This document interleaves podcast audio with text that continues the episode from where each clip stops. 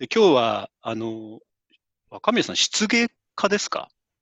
まあ、し実芸家って一応書いてますけど、え漆芸集団を率いるっていうのが正確ですよね、多分。そうですね。はい。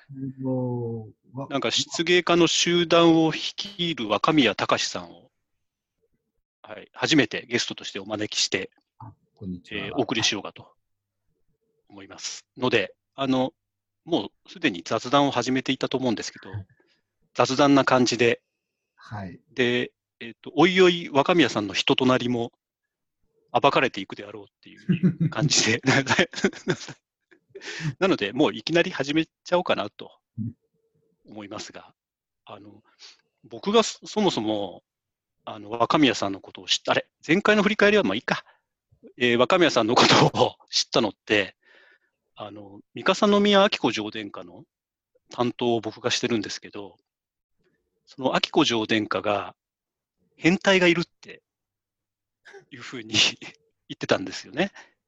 で、変態、アッコ様変態し、あの、僕以外の変態を知ってると思わなかったので、それで、え、変態ですか？っていう話をしてたら、あの、多分その時にあのご紹介いただいたのが若宮さんで、こうなんか変態は変態なんだけれども、要は、えっと、漆芸、漆の技を使って変態的作品を作るっていうことで変態だったんですけど、その認識って若宮さん合ってますかね？はい、合ってます。ねはい、なんか、よく変態って呼ばれてますもんね。あ、あの、三越なんかで、はい。あの作品説明して、こううん蓋の中開けると、蓋の中にちっちゃな、中にこちゃこちゃとなんか面白いの書いてあるんで、はい。あって規制発して変態っておっしゃることがあって、はいはいはすごい周りの人の目が気になって仕方ない。そうですよね。公の場で皇族の方が変態って叫んでいいのかっていう問題は、あの、かなりありますもんね。汗出ますよね。はい。あの、僕もあの、明子上殿下には、あの、殿下が知ってる中で一番下品だってよく言われるので、だから今日は下品対変態の、えっ、と、トークセッションみたいにあのなっちゃってるんですけれども、あいずれにしても、なんかあの、その明子上殿下を通じて、その時初めて見たのが、あの、キティちゃんの根付けだったんですよね。なんかあれもすごいですよね。そうですね。あの、キティちゃんなんですけど、私、ええ一生懸命仕事してて、結構あの頑張ってやってるんですけど、ええ。やっぱりなかなかあの娘に認められなくて、はいはいはいはい。え娘、ちっちゃい頃からキティちゃん好きだったんで、えはいはいはい。お父さん、キティちゃん作ったぞって見せてやりたかったんですよ、なね。るほどなるほど。ええあ、そういう個人的動機が強くて。そうそうそうええまあ、あの大きな目標っていうか、はい。一つの目標としてはそれはかなり大きくて、なるほど。お父さんすごいだろうって、あのキティちゃん作ったんだよって、あのうんうんキティのすごいの作ってもあまりはいはいはい。褒められないじゃないですか。はい。だからキティちゃん作った方が多分お父さんの株が上がるだろうという、ええまあ、そういう意図だったんですけど、いや、だから、あれ初めて見たときにびっくりしちゃって、ねあの、こういうの作る人がいるんだなっていうので、あのキティちゃんって、はい基本的には蒔絵を使った根付け。そうですね、はい蒔絵うんうん。なんですけれど、ええ木彫なんですね、あの木をはいはい削って作るんです、うんうん。で。そこがすでに大変はい。要は、立ね。体造形が大変ということですか？そうですあったあった。ええ立体造形が大変なんです。もうすごい。まあ、座ってるのと立ってるのと。であのこれって立体造形をする人と、はい。えっと、装飾を施していく人が違うっていうことですもんね。そうですね。とはい。はい。あと、塗る人も違うんです。これってじゃあ何人ぐらいのひ人が、これはえ三、あの実際にうんうん。これに、えっと、手をかけるというと3うんう人3人。でもですけど、うん。技としてはもっとはい。ものすごい数が込められている。そうですね。ええ。それと、あのーこれ、うんうん。許可がいるので、うんうん。あの産業さんの、官僚のね、えはい、でその産業さんの許可を取るのに。職人さんたちと同じくらい苦労しなきゃならない部分があってね、うんうん。それを今、あの見てる馬場さんが担当の人と一緒に。こうやるわけですけれど、それがかなりですね、あのこれ立体なのに、うん。ここに縦横のマスをうんうんうん。で、うんえっと、耳えっと、ひげが一本ちょっと傾いてますとか、はいはいはい。え目の位置がちょっと,、うんうんちょっと違いますとか、あの立体を平面で測られると、あのこう、なんていうか、難しいというえか、うんうん。誤差があるんですよね。平面のキャラクターを立体に置き換えたときに、それってそのまま置き換わらないけれども、そうなんですよ。キャ。ラクターのライセンスを持っているところは、極端なまでに厳密性を求めますよね。そうなんです。そこはいが、うん。なんともこう理理、うち的には理不尽だなと思ってしまって、うん。かなり辛かったですけれど、ただ、そうですね、今でも若宮さんがおっしゃってるように、多分すでに工芸の認識っていうのが、皆さんとはちょっと違っていて、えー今、このキティちゃんの根付けに関わっているのが3人はい。で、で、その3人のプロデュースをしているのが若宮さんはい。であって、で、えっと、その3人も駆使しているのが、えっと、まあ、蒔絵の中でもいろんな技があると思うんですけれども、はいはい。これ多分、螺鈿とかも使っそうですね。てますよね。真ん中の黒いうん、キーちゃんのうん。エプロン、エプロンじゃなくて、これオーバーオールなんです、ねはい、えそこの青っぽいところは、え夜光貝そうですよね。えあの沖縄で食べれるらしいんですけど、その貝、結構サザエの10倍くらいあるえはいはい。食べました、この間。た。食べました？はい。お美味しかったですか？僕ね、貝あんまり好きじゃないのあそうなん で。もちょっと一回、なんか、あの螺鈿の夜光貝かっていうので、食べてみようみたいな。あ私も行ったら食べてみたいんですけど、沖縄行ったことないんで、食べてないんですけど、なんかその貝を薄く剥がしてう、んうん。で綺麗なところだけ選んで貼ってあるんですね。なるほど。なので、とうん星みたいに見えてるん。ところは金の板はい。を貼ってあって、はい。で、まあ、ポイントとしては、うん螺鈿って0.08ミリあって、板は0.04ミリなので、うん。厚みが倍違うのに、あの平らになってるっていうところが、まあ、技術的なポイントではあるんですけど、そうですよね。あの、だから、結局一つ一つの技術はあっても、はい、このキティちゃんを例えば実現しようとするときに、はい、はい、えっと、この技のこれをここに使おうとか、はい、ここにはい、使おうとか、ここに使おうみたいなものを、今それは、えっと、若宮さんはプロデュースに専念しているのでできることであって、はい、はい。あの、技からプロデュースから何から何までを、一人の工芸作家に今、今求めちゃってるっていうのも、あの、結構しんどいんじゃないかなと思うんですけど、どうですか？そうですね、あのえこれ、根付けなんで手の中に収まるくらいのちっちゃいものなので、はい。あの見る人は大概あの、うん。そんなに思わないんです、これに手間がかかるなってなんか一人の作家がコツコツとやればできるぐらいに思っちゃう。でも、ええ。これあのどんなに急いでも、うん。まあ、3ヶ月とか6ヶ月とかかかってしまうんですよね、うん、あの一生懸命やっても。そうですよね。でえ契約の段階でもまだ何ヶ月かかかるんで、えうん。もう今、大きなビルだって、本当何ヶ月で建つ時代に、うんうん。こんなちっちゃな1個作るのに、すっごい手間うんと、うんまあ、時間、うんうん。またコストもあるんですけど、うんそれをかけてるので、そこら辺が見えにくいですね。そうですよね。うん。あの今、若宮さんがおっしゃってる、かけてる時間とコストが見えにくいって、はい。あの結構重要な話だなと思っていて、うんだからそこをきちんと伝えないと、そうなんですね。本当に見えなくで、僕はこのキティちゃんを見ていた頃から、ぜひ若宮さんと一度何かの仕事をご一緒したいと思っていて、それでお願いしたのがここにある、今や 若宮さんの名刺にも 釣られているという。もう、ひよこちゃん。これやっぱり可愛いですよね。うん、高いですね。楽しいですね。なんか、おじさんになったせいか、あの、こういう黄色っぽい色見ると、ちょっと、なんかワクワクするんですよ、ね。ワクワク。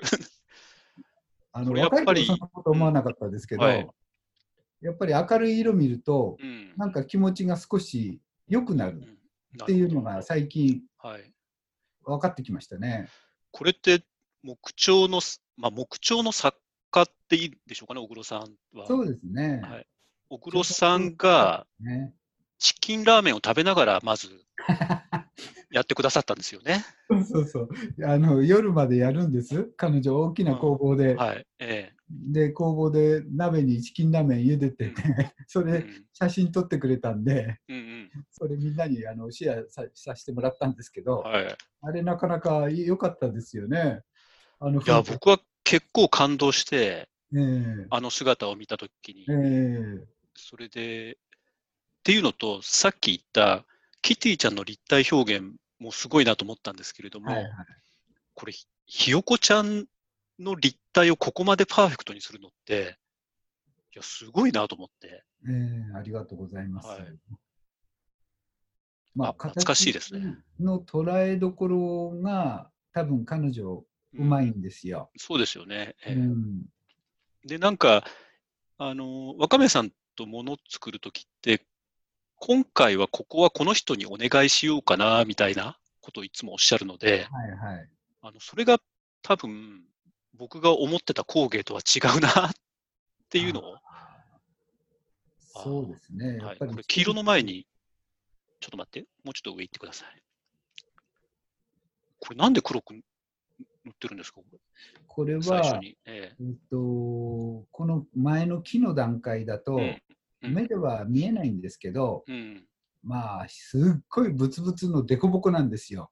木材自体が。漆に、漆にとっては、その目の見えない木材のボコボコがすごすぎると。そう例えばペーパーで綺麗になって触ってもツルツルだってもし思ったにしてもはいはい。それってあの漆をかけたらうんうんもうめっちゃくちゃなんていうかこうザラザラでデコボコでガサガサなんですよ。なるほど。それとあの、まあ、ペーパーでもそうですけど、うんうんえっと、のみでもそうなんですけうんど、うんこうカンナで切るとうんそこに漆をかけると、うんうん。あの漆がピタッと定着するんですけど、はいはい。ペーパーみたいのかけると、ええ。漆を塗ると、うんえっと、紙濡らしたみたいに繊維が全部起きてくるんです。え。あの逆目と順目ってあって、切ってあの削るときれいになる方と削ると。高めが起きる方向と両方あるんですよ、一本のはい中に。ええ。このぐるっとした頭うん。の中にそういう箇所がきれいになる部分と汚くなる部分があって、うん漆を均一にかけると、うんその逆目の方、順目の方はきれいなんですけど、うん逆目の方はもうあのぶわーっとこう繊維が立ってきて毛羽立つみたいな感じそうですか？そう毛羽立つみたいになるんですよ。ええ。でそれをわざとしといてうんうん。漆で固めて、ええうん。そこにもう一回ペーパーなり砥石をかけて、うんうんうん。えー何回も何回もそれ繰り返すとちょっとつぶっとなるんですけど、うんうん。でも木だからうん。まだ。ボコボコなんです。うんうん。なので下地っていうのを絶対しなきゃいけないんです。うんうんうん。あの漆器の場合下地してないものはまずないんですよ。なんか、あの、漆器の作り方とかよく見ると、はい。必ず下地っていう工程があって、はい、その重要性ってあんまりわかんないんそうなんですよ。ね、きっと。ええ。そうなんですよ。あのこれ車とかピアノとかもみんな、まあそれだけじゃなくてみんなそうなんですけど、うんうん。あの下地ってすごく重要なのに、ここも全くその重要視されてないし、ここに理論があるんです。ごく、うんうん前言ってた、そのドイツの博物館ではそこがみたいな。そうです、ドイツの博物館、漆落下ミュージアムっていう、うんあのデュッセルドルフから2時間くらいのところに、あの漆専門の美術館があるんです、はいはい。え。ドイツに。で、なんでってみんな思うんだと思うんですけど、うん。まあ、ここの会社はバスフっていう会社のえ子会社でバスフコーティングっていう会社なんですけど、平塚とか大きな工場あります。で、えっと、トヨタ以外の車の塗装をしている会社ですね、はい。バスフ工務で、バスフは化学の会社なんで、うんまあ、年商ですると9兆円とかってめっちゃ大きい会社なんですけど、その車を塗装する方法論の中に漆器っていう漆器を塗る技術が入ってるんじゃないかって、うんうんえーまあ私は思ってます。これすごい面白い、前も聞いて、ものすごい面白い話で、あの、車の塗装と漆器って全く違うもののように見えるけれども、はい。その平らにするっていう技としては共通するものがあるってことですよね、きっと。そうですね。下地を塗るっていう発想ですよね。で、その発想で塗られてるのがこの工程であると。そうですね。あのあの余計な話ですけど、台湾行くと台湾の SL も漆で塗ってあるって書いてあります。台湾の何がですか？で、SL ですね。あ ?SL ってあの機関車ですか？はい、機関車も漆ぬ漆が塗ってあるって書いてありました。それって漆で要は下地を作ってるってことですか、うん、下地もしてるし、多分上塗りもしてるんだと思う。へえあのこれ、えっと、なんていう公園だったか忘れましたけど公園に陳列してありました。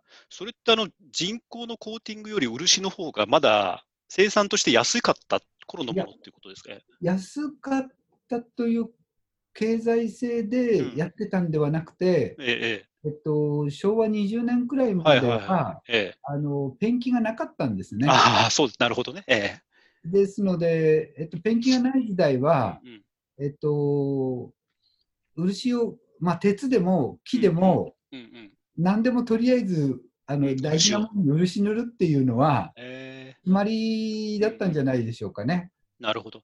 なんか、一つ、いつもこの若宮さんとお話をしていて、その漆がそのなんか、塗布剤の役割がすごく強調されて、はいで、殺菌性とか実用性の話になっちゃってて、はいはいはい。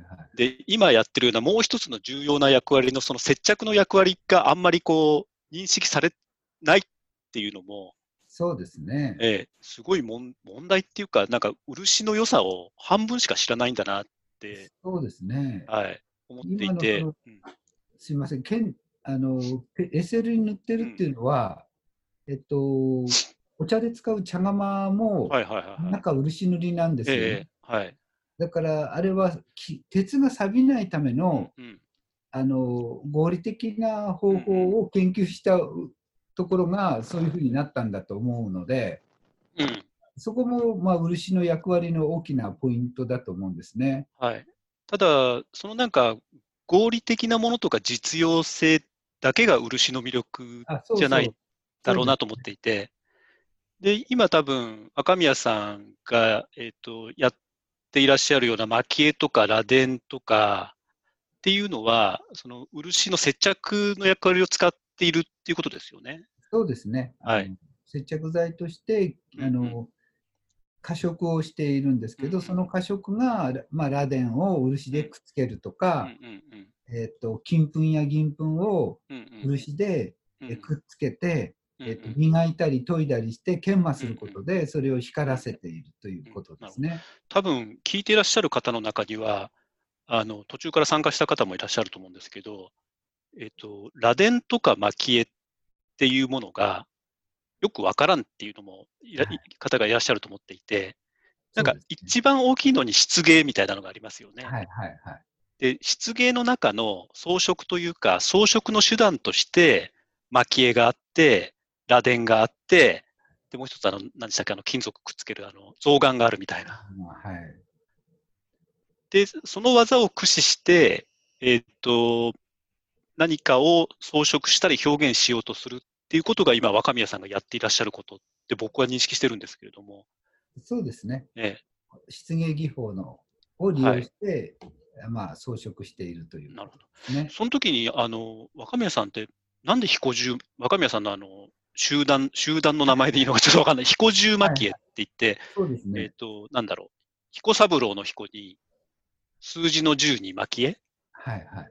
これってなん、どんな由来が、あのーえもともとうちは、はい。あの飛行左衛門といううちなんです。彦左衛門、野号が彦左衛門ということなんです山本笠なんです。あのちょっと田舎なんで、ええ皆さんとの認識がずいぶんずれるんですけど、ここはいはまだ田舎行くと私は、いはい。はい。彦左衛門だから彦座って言われてるんですけど、それがなまって彦座って言って言われ呼ばれてるんですよ、うちは。え、まだですか？まだ。だから、近所のおばちゃんとか、彦座の高しちゃんって私の おかしいの、それ。そうで、来ると、お客さん来ると、え彦さんって来るわけですよ。え近所に。ええ若宮さんって言わないんですよ。まだ。ええうちの隣は与座さんですし、ええええもうもう片っぽの隣は小座さんですし、あのそれ、ごめんなさい。あの、隣も全部、漆に関係してる？漆関係ないですよ。あ漆関係ない。漆全く関係なくて、ええ田舎、あの輪島市内っていうのは、はい都会なんです。今、写真で出てるこの辺は、はいはいはい。そうですね輪島。市内です。都はい会って言ったって、まあ、3万人しかいないところはいのここにぐるっと集まってますから、うんまあ、世帯数でいうと3000世帯くらいなんでしょうけど、まあ、ここは、うん、と港町だったんで、うんうん。あのいろんな人が入り込んできうて、ん。もうその屋号で呼んでるっていう風習はないんですけど、ううん。ちはこの向こうに見える山のあの向こう側くらいなんです。はいはいはい。でそういう地域はまだまだその田舎の風習が残っていたり、お祭りが残っていたり、うんうんえっと、民族的なものがまだあの、うん残っていたり、うんあの輪島市内とまた一風変わった輪島市内なんです。なるほどね。ええ。で、そこまあのひ彦さんだったと。彦彦佐の、えー、彦十あの彦左彦左衛門というはいはいはい家の彦座、えー座は左です。はい。で、これで私あの、自分で独立してからもう、んんあの一年発起して、はい。あのもう東京に行くんだっていうことを決めて、うんうんえっと、京都に安倍の生命のはい。英明神社ってあありますね。一条戻り橋に。うんうんで、今の宮司さんじゃなくて、元の宮司さんがいらっしゃって、うん確か今から30年、うんと25年くらい前ですかね、二十数年うん前、まだあの夢枕漠さんが陰陽師なんて書いてた時代の本当に初めなんですよ。へえだから、はい陰陽師知らない、知ってる人少ない時代だったんですよな。るほど。ええ。で、ここの神社の宮司さんが、あのはい占いをしてくれるっていうことでうんです、ね。えで、まあ、い私も行ったらですね、女子中学生ばっかり、ずらっと並んでて、占い待ちだったんですえ。ね。ええ、当時からですか？その、陰陽師が流行る前から。流行る、うん、ちょっと流行りだした感じ。はいであの、うちの息子が小学校行く前、保育所の時に、うん。天才テレビくんで、あの、スザクっていう字を覚えてて、はいはい。あの読んだんですけど、ええなんでって言ったら、天才テレビくんに生命様出てるからってでそれ見て、マジかと思って、子供たちにもここ来たんかと思ってですね、ええ。それであの私もその小子供たちに流行ってるっていうことも分かって、うんうん大人にはそんなに流行ってなかった。はいはい。えだから行ったらもう女子中学生ばっかりですっごい恥ずかしかったんですけど、え。うんうん。まあ、そこの宮司さんに占ってもらって、はい。でその時にまあ生年月日とかいろんな星を書いて、うん。で占いを始めると、その宮司さんはトランス状態に陥るんですよ。へえ。それで、その、なんていうか、目を、目つむってもう見えない中で紙と筆を持って、その書いてくださったのが、えー、竹彦、彦兵衛、彦十っていう3つの名前を書いてくれたんです。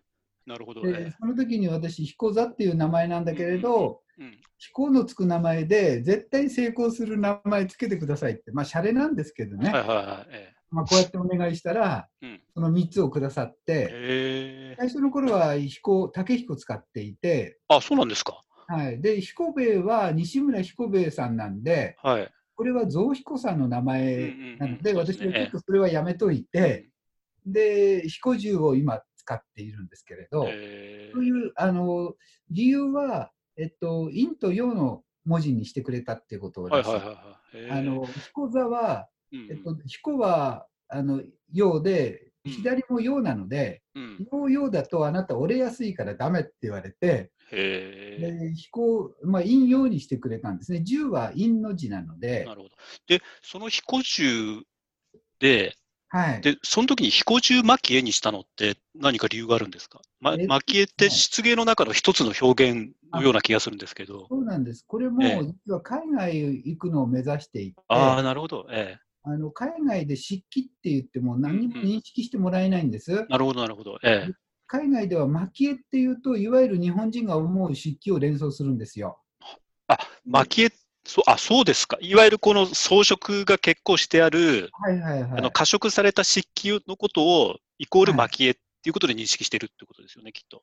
そういうことです、そういうことです。あの漆器漆器自体、うんあの漆器という生活や文化がないので、うんうん漆器っていうものが一体何なのかっていうことを説明するのは非常に難しくて、そうですね。ええ。ででもコレクターには蒔絵ですっていうと、あ、蒔絵かって、あ、あのインドが有。名なので、なるほど蒔絵。っていうと分かってもらいやすいんですよ。え、そうすると、蒔絵とかで、はい、例えば、あの、あまりこう装飾されてない、はいはい種のこの漆というか、種の漆器とかもイコール蒔絵っていうまあこと。認識としては蒔絵と思ってると思います。ああ、なるほどね。はいあのえ負けって言ってるか言ってないかは別として、まあ、うんうん無地は少ないんです。極端に少ないんです。そうですよね。あのそれ、海外で多分生活した人とか行かれた人だとわかると思うんですけれど、無印良品とかで売ってるようなはいはい漆器なんて全くないですよね。まあ、ないですね。えあのー今から、うんと、30年前に。ドイツのあの方で、エルマー・マイ・バイヤーさんっていう、えっとはいギャラリストが、ええ。輪島の加藤伊三郎さんっていうはいはいはいはいを誘って、えっええ。と、そこから、あと30年くらい前から、うんばーっとその無地の無地系の作家の人をフランクフルトあたりでばーっと広めた人はいるんですけれど、ああ、そうなんですね。それ以前にそのうん無地の漆器をに、ドイツはもう、ドイツっていうかヨーロッパは装飾主義じゃないですか。うんうん、そうですねデコ。レーションですよね。でそもそも、うんなんです日本日本の工芸の需要のされ方がそういう需要のされ方さされてますもんね。そうです、そうです。はい。ヨーロッパとかだと。デコレーションなんですね、完全に。うん。なんですけど、そうすると、あれ、でも、そその時点から若宮さんが海外を志向してたって、はい。どんな理由があったりするんですか？あのー日本では、ええ。は、うんと漆器は売れないっていうとかなり語弊があって、はいはい。問題発言になるんですけど、じゃあ、ここは、あの、公にはしないと皆さんに。あの生活環境が変わって、例えばもう漆器の汁碗がなくて困ってる家は一軒もないって私思ってるんです。うんうんでも、まあ、あの生活するのに漆器の汁碗でいいの欲しいって思ってる方はいらっしゃるにしても、うんうんじゃあ何買ったらいいか分かんないって方は多いと思うんですね。だから若宮さんが今おっしゃってることって、実用品としてのそうなんです。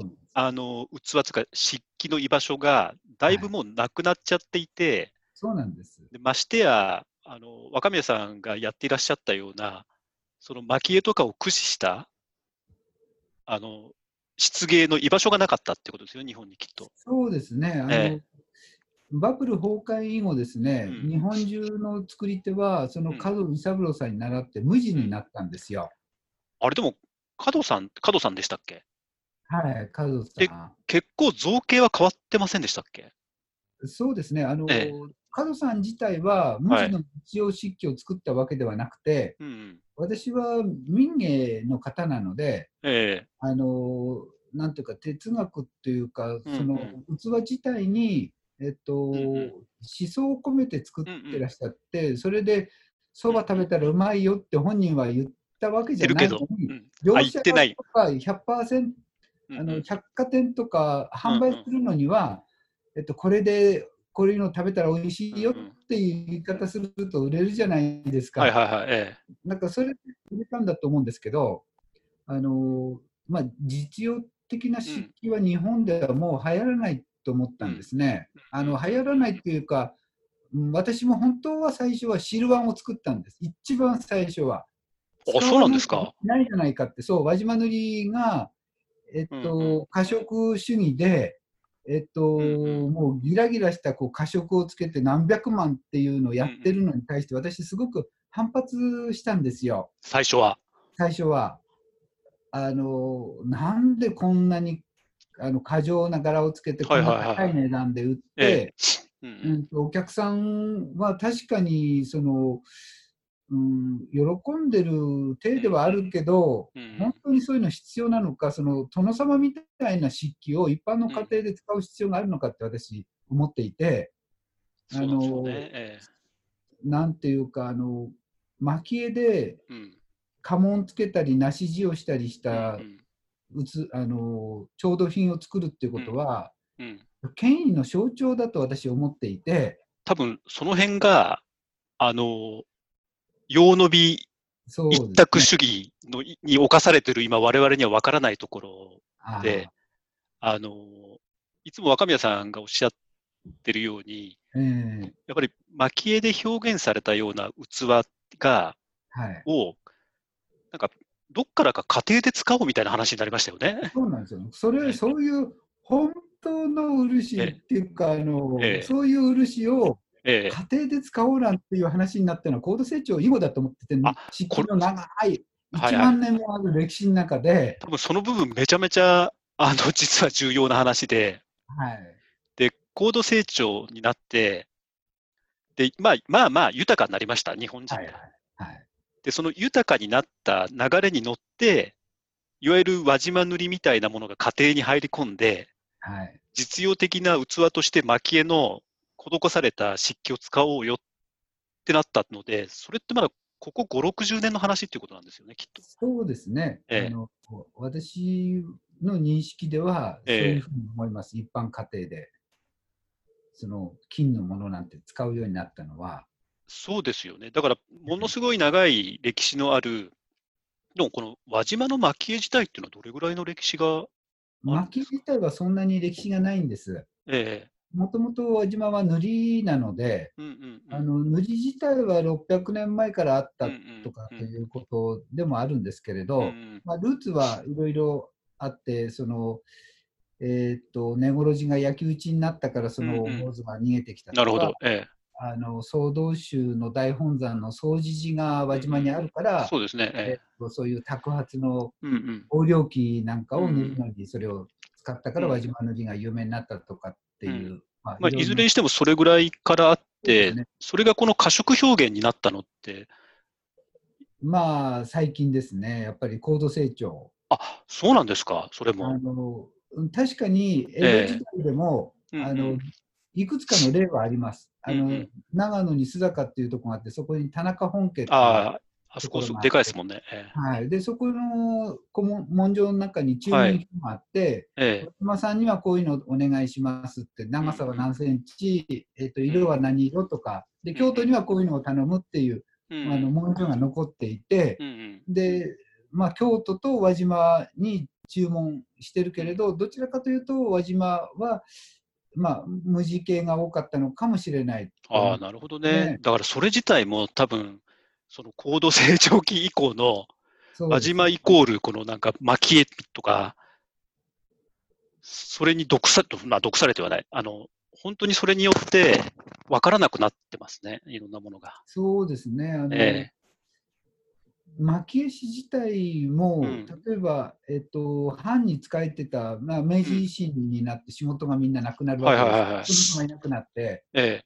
でも、輪島にはまだ塗りが盛んに行われていて、うんうんうん。あの先ほどの例で言うと、加賀藩のものを作っていたわけじゃないので、あのあ藩がなくなっても、はいはいはいはい。仕事をしてたとすれば、うんうん。あの仕事が急になくなったわけじゃないんですよね。そのあたりも多分すごく誤解をしていて、なんか当時から、えー、と豪華絢爛なものを作っていたと。思って、思っちゃっているので、はいはい。明治になって多分大変だったんだろうな、みたいな風になるんだけど、ですけど、はい、そもそも輪島がピークって、あの高度成長期だって言ってましたよね。そうですね。あの、え高度成長期がうん。あのすごくバランスを崩すほど高度成長してしまったんじゃないかと私は思ってるんです。それって輪島塗がバランスを崩すほどのでかくなったっていうことですよね。そう私はそう思ってるんですね。もちろんそれ以前から確固たる地位があって、うん。輪島様って言われて行商、はい。富山の薬売りのよううん。に行商商売で、うん。日本全国の、うん。えっと、名だたる、えーまあ、商屋さんなり、うん。その地域の旦那衆に対して輪島塗っていうのは、うんダイレクトに働きかけていて、だから、えっと、今言ってるみたいに、あの、富山の薬売りみたいに、輪島の問屋さんが全国に輪島産の漆器を売り歩いていた。そうですね。それによって漆器、輪島の漆器は支えられていた時代だったんですよね、きっと。そうですね。はい。その売り歩いていた先も、うんえっと、旦那さんなんです。あうんの、地域のうん。うんすごい実力者なんですね。で、そこに、えっと、まあ、漆工みたいなうん。工があって、まあ、えっと、10人、例えば、い。何々旅館さんにうんうん。10人集めて、輪島さんが年に一度来るときに、うんうん。その10人が集まって、うん。で、10人は毎月毎月掛け金をしていて、1うん人月1万だとすると、うんうん。10人で、えー1ヶ月10万、年間120万。うんで、その120万のお金を使って、うん輪島様の、うんえっと、輪島塗を買おうという、そういうお香があったんですね。それっていつまでですか、それが。えっと、今でもやってる人は一人知ってます。でも、えっ、と、それがこのなんていうか、産業構との重要なパートになっていたっていうのは、はい。それって意外と戦前くらいまでは、そうですね。戦前にもあったと思います。で、その後、輪島塗って料亭需要になるんでしたっけ？そうですね。料亭さんになるので、はい。えっと、そうすると、まあ、日本もその高度成長を迎えていくので、戦後ですね。急にだから、うん。その時に料亭に向けて、あの、お椀をじゃんじゃん出していくわけですね。だから、公によって支えられていた、要は、まあ、全国かどうかわからないんですけれども、各地に、えっと、売り歩いていたものが、その需要が、えっと、今度は料亭に変わっていったっていうことですよね。そうはい。あの、まあ、それがダブっていた可能性もあります。うんうん、で、その料亭とダブっていたのが、高度成長期による、まあ、百貨店による販売ですよね、基本的には。そうです。昭和40年代は百貨店による販売網が整ってきたんですね。で、それ問屋さんが、まあ、問屋さんっていうか商社がですね、うんうんうん。えっと、この時商社ってすごい力を持っていて、いましたね。で、まあ、その商社が、えっと、うん。ギャラリーを起こして、うんうん。そのギャラリーが東京の百貨店に対して輪島塗っていう、ええ当時、一般市民は誰も知らない輪島塗っていう商材を、えー、とデパートでドーンとぶつけていくんですね。だから百貨店と商社が組んで、まだ未知未知なる存在だった輪島の漆器っていうのを、そう。まあ、全国に向けて結局百貨店がアピールしたっていう形ですよね。あのーそれまでは地域の豊かな、ごく一部の人たちだけの漆器だったのが、その昭和40年の高度成長によって、うん。えっと、マイホームブームとかいろんなものが来てしまって、うんえーその時に自分もそういう漆器を使いたいっていう夢を実現できるようになってきたわけですね。で、その時に輪島の漆器の生産量自体も異常に上がって、はい。で、その後、そのマイホームブームとか、家の中に漆器を置く生活が、まあ、基本なくなりましたよね。はいはい。一気に。それで輪島自体がピンチに陥っちゃった。ていうことそうですね。まあ、その、そのとどのつまりがバブル崩壊で、はいはいはい10まあ、平成2年がうんうん全国的にはバブル崩壊ですけれど、うんまあ、そのあたりからうんちょっと影が差してきて、まあでも実は高度成長うんうんまでがすごく売れていて、うんうん例えば、えっと、うちの親方なんかはお父さんが残した300枚のお盆で、うん家と土地がの借金が払えたっていうんですよ。それすごい話ですよね。意味わかんないですよね。うんどういうことって、お盆って1枚1万円くらいで今売ってるのに、うんあのその当時のお盆は、うもうもしかすると1枚1万円いくらいだったのに、うん。その土地が返せるくらいの貨幣価値があったっていうことなんで、それっての、それ今、いつの時代とおっしゃってましたっけ？私がお世話になった親方なので、うん。まあ、昭和に30、40、やっぱりその40年くらいですかね、高度成長期ですね。うん。だから、それもすごく多分、私たちっていまいちピンとそう。来てなくて、ほんの50年ぐらい前が、実は生産量と貨幣価値としての輪島塗のピークだった。そうですね。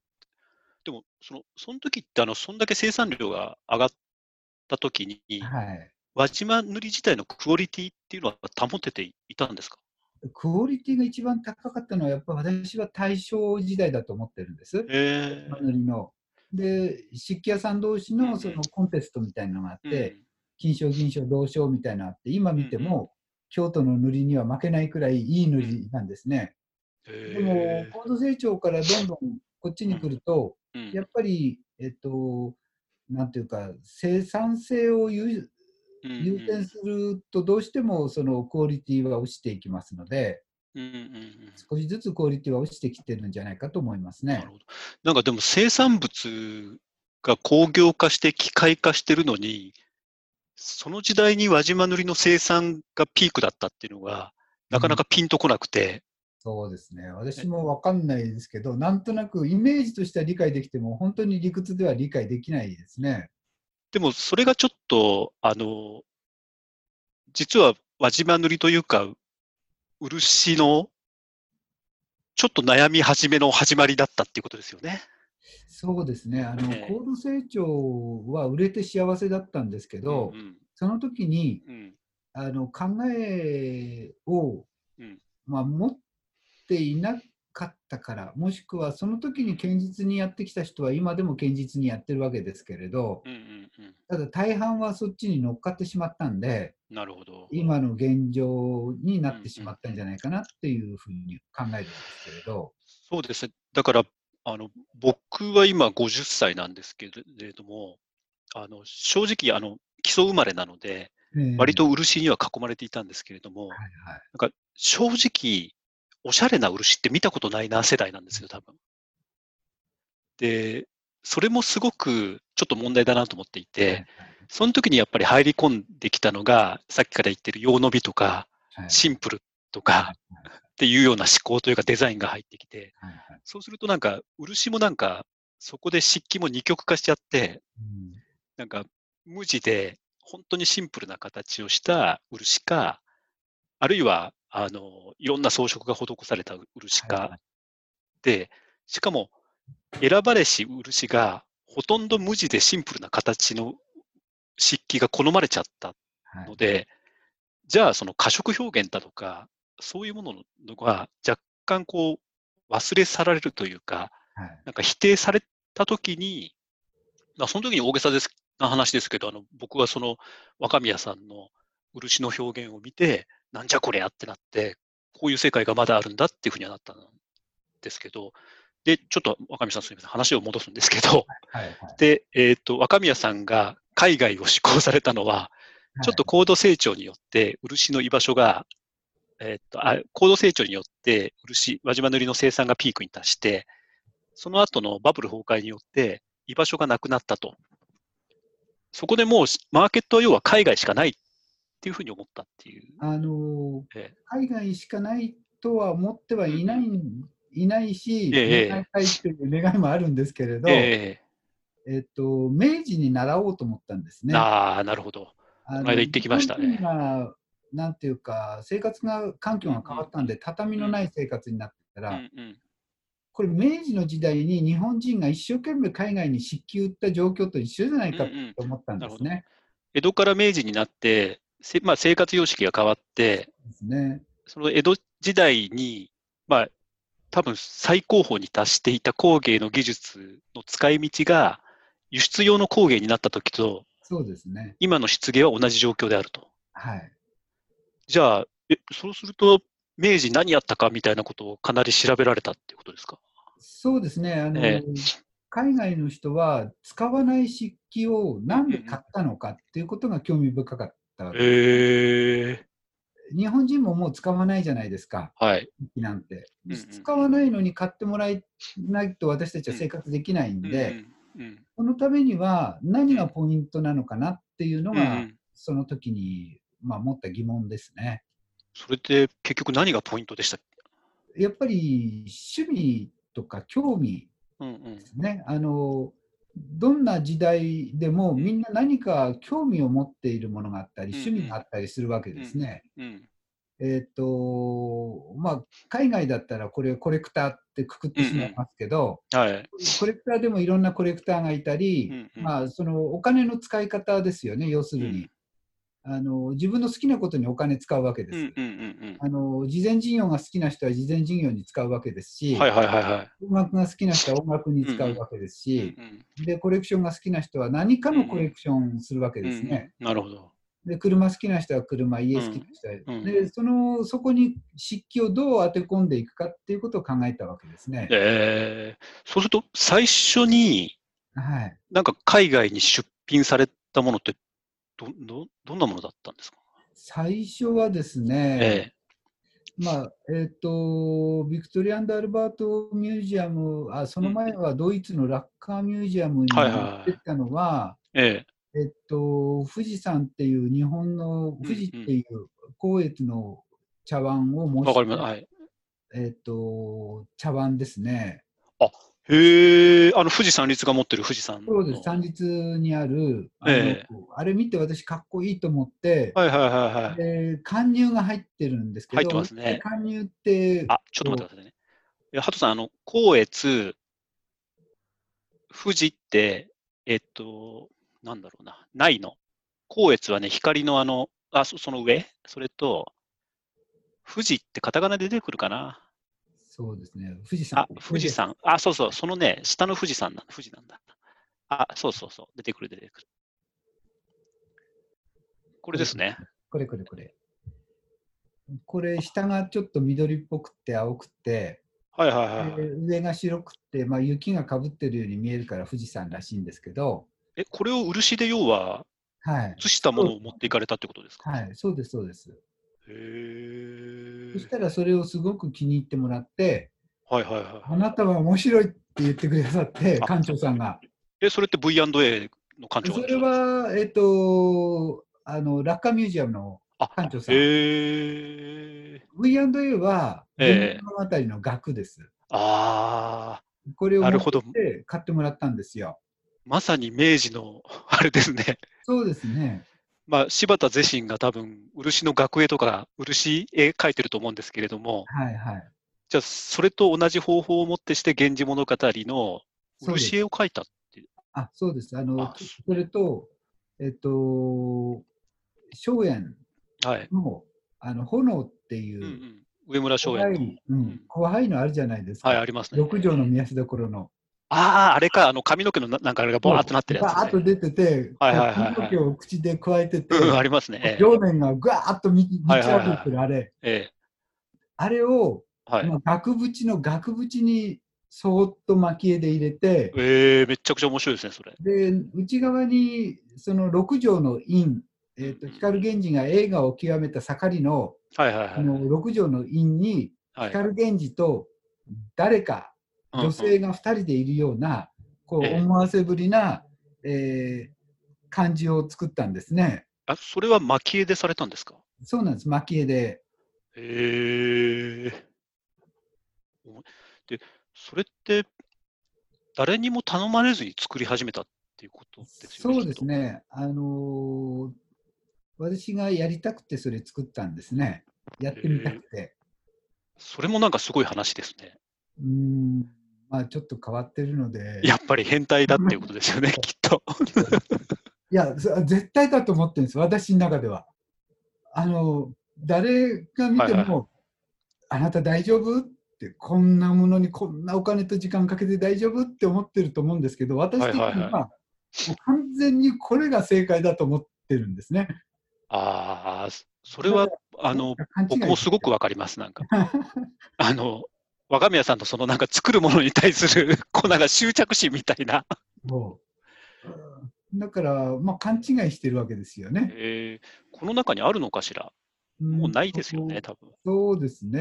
ええここの中にはその、うん、それは額はないかもしれませんけど、そので時もに、うん、V&A のうん、うあんのジュリー・ハットさんって先はい生は、えっと、平安時代のものをうん。大正時代の人の力も使って、えあの平成えに。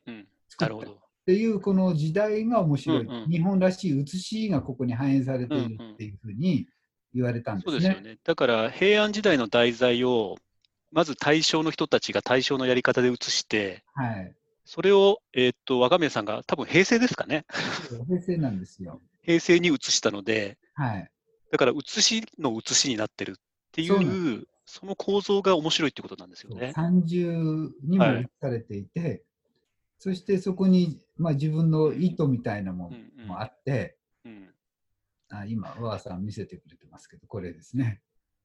いや、なんか、ただ、この構造を理解しする人しか、きっと若宮さんのあの作品の面白みを分かることはなくて、そうなんです。あのちょっと、ちょっと理屈っぽいというか、しつこいというか、いやいやいやいやいや、そこが変態たるところなんでしょうけれど、僕もなんかあの、ちょっとだけ日本文化のことを学んだので、はい。あのいつもその、それこそ、この間も伊勢丹とか行って、はい。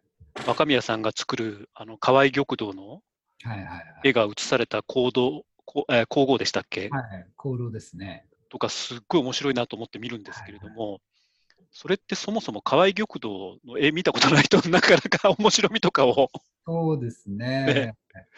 やっぱり写しって面白いですよね。で多分今、源氏物語もそうですけど、あの、あれ？泉鏡花も結はいは構そうなんです若宮さんやられるじゃないですか。泉鏡花またやるんですよ。くどいんですよ。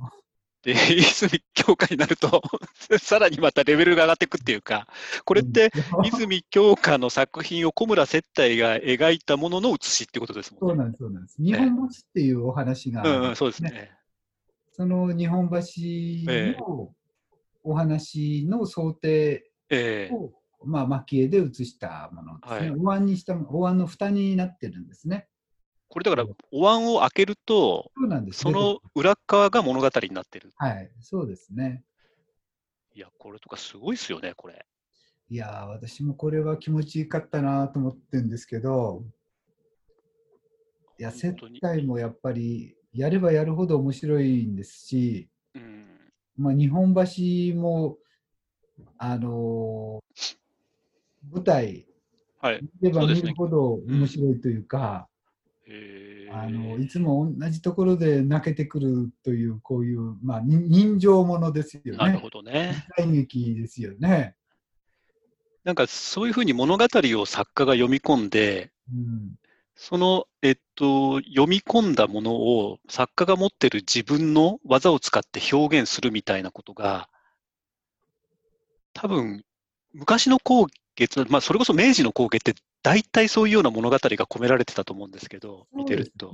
ええあの明治だけじゃなくて、うん。多分蒔絵の始まりっていうのは千年 ,1000 年ほど、ああ、なるほど。数百え年ですけど、蒔絵って余計なものじゃないですか、使うのが、はいなので、多分そこに描かれているのは和歌だとか、えそうですよね。え物語だとか、えうんそういう何かを伝えようとするものなんですよね。あの食べるのに全く必要ない。うんうんあとなんか、あの、要は武士が乗る蔵とかにも、ああ、そうですね。あそこにも和歌が螺鈿で編み込まれたりとかしてますもんね。そうですね。ええ武具にもあるという。そうですね。ええなんかこう、えっと、戦に行って、こう、なんていうか、武者が持つうん。のに、そこに和歌があるという、いや、だから、ものすごい文化度だなと思って。ここの凄さですよね。ええだって、武士だから、ずっと戦ってる、あの、なんか、あの、暴力的な人かと思いきや、そうそうそう。結局和歌の心とかも返したわけですもんね。同じ、そうなんですよね。そういう人がやっぱり尊敬されたわけですね。うん。でもなんか、それ、そう、今言ってるみたいに、そういう人たちが尊敬されたりとか、はい。その装飾によって、まあ、ある意味文化を、えっと編み込むようなものを、要は発注できる人がいないと、そうなんです。おっしゃる。今、若宮さんは発注されずにそういうのを作り続けてるっていう感じですもんね。おっしゃる通り、あの、本当にお客さんがいないんです。あの、なんでか、まあ、私が若い頃、あのええなんでこうなったかというと、若い頃にそういう人がいたからなんです。私、あコードのことを知らないのに、ええ。まあ、お茶のことは多少それは勉強して知ってたり、うん分かってたけど、コードのことなんて全く分かんないのに、うんうんその先生はうん。私に、うん、あの源氏物語くらい読んできなさいって、今度は夕顔の蝶を書いてきなさいとかって もう現地校ぐらいしかできないじゃないですか。そうなんですよ。えで、そうやってテーマもらって作られた時代がすごく私にとっては勉え強になった時代で、じゃあ若宮さんのパトロンがいた時代が。うん、パトロン、まあパトロンといえばパトロンですけれど、まあその方が育ててくれたんですね。お客様が育ててくれたんですよ。多分、お題を与えられなかったら自らってわけにいかないですもんね。あそうなんです。あの若いしお金もないし、ええ金本買うんだって何枚もするし、うん。あの無理なんですよね。で、しかも自分でやろうとすると、本読んでるだけで時間がなくなって作る時間がないわけですし、そして塗塗る時間もないわけえですよ。で、技術も10年、20年しないとそこそこにならないうん工程がいっぱい一つのこのお椀なりうん集めなりの中にあっはいて、ええ。だから一人で全部するのは無理だってもうすぐ分かったんですよね。それでも、あの、見てると、もう、それなんで気づかないのかなとはちょっと思いますよね。うん、あの、ちょっと無理だろうと思うんですよね。もうでも、その時点で、プロデュースしていくしかないみたいな感じにはなっていた。そうですね、あの、えもう最初、そのお椀やったって言いましたけど、はい。え輪島民芸家具っていうのを立ち上げて、松本民芸家具に対抗して、そういうこともやったんですけえど、そうなんですか？それ意外ですね、なんか。そうそうなんです、そういうプロセスがあって、お椀はい。使わない意味がないって私も最初思った。うんうん輪島民芸に対抗してうんでもそれをやり続けたら、はい。確かにこれは売れるし、喜んでもらえるけど、私が勉強した源氏物語やそういうものはここに活かせないと思ったんですね。なるほど。もっと面白さっていうか、漆器の面白さとうんか、うんうんこの漆器を使った幸福感っていうのはもっと深いところにあると私は思ったので。ただ使って美味しいとか、この味わいがいいとか、手触りがあっうんうんて、そこじゃなくて、もっと人の心の奥の奥で表明できるようなものを作るには、やっぱり歌ですとか、その衣装っていうことにこだわらなきゃいけないと思って、りそれをやり始めたんですけれど、でも、発注する人はいないと。もう多分いないだろうとずっと思っていて、だったら自分で作るしかないって、できる範囲で。銀行からお金借りて、はい。自分でで職人さん集めて、はい。この指止まれで、うんで僕その場合も腕のいいやつじゃないといらないんで、うんうんうんうんあのこういうので、まあ、根性があるやつ、もう何回もダメ出しするんで、うんうんあのそういう人を集めてって、自分の思いをここで遂げようとしたわけですね。僕、だから、あの、若宮さんのところ行って一番驚いたのが、ね若宮さんが一番小さい家に住んでるなと思って、あそうそうそう。みんな儲かってんですよ。もっとババブってるのかな、若宮さん実はと思ってたんですけど、あの今ちょっとあの、ええ借金して大きい80までのローンにして、大きなうち、大きなうちになったんですけど、ああ、そうですか。あのええただそれも80までのローンなんで、はい。職人さんの方がリッチなんです。職人さんはね。仕事さえすればお金になるんですけど、うん私はいっぱい借りて作っても売れなければ全部あの不良在庫になってしまうだけなのだからで、リスクを職人さん、若宮さんのところの職人さんは取ってないですもんね。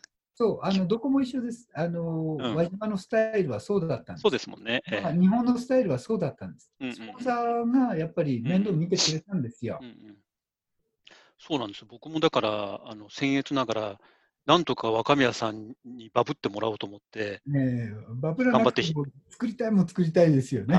頑張ってこう、ひよこちゃん持ってったりとか、あと、はい、あの、この間北海道でご一緒させていただいた、いはい。あれも良かったですよね。なんか、かったですね。あれは高木さんから振られなきゃ絶対ない仕事ですよね。いやいや、あの、出るかなあんな巨大な蒔絵見たことないみたいな。そうですね。あれ面白かったですね。あれ面白かっうん、すごい悩ん悩んでみんなであのプロジェクトチームで随うん分試行錯誤しましたけど、あの、ポルトムっていう、えっと、北海道のあの新千歳空港の国際線ターミナルのレストランのインスタレーションをしたんですけど、僕でもいまだに最初に出てきた案が やってやろうとは思ってるんですけどね。そうあの、月の満ち欠けを表現する。あ面白かったね、あのアイディア？よかったですけどね、なんかレストランだから、満ち欠けがあっちゃいけないっつって、却下された。うん、その情報はね、そうですね。出しとけばよかった。なんかでも、一つ、あの、可能性は感じました。あ、そそうね。ここの真ん中にある、うんこれでもまだ、まだ絵ですね、これ。まあ、新しい可能性ですね、これ。そうですね。なんか漆芸を使って、まあ、抽象表現に近いんですけれども、何かインスタレーションを作れるっていうのは、すごい面白いな、うんはい、思ったりしました。まあ、かなり抽象的な表現で落ち着きましたけど、ええこの丸太が面白かったですね。うん丸太迫力ありましたね。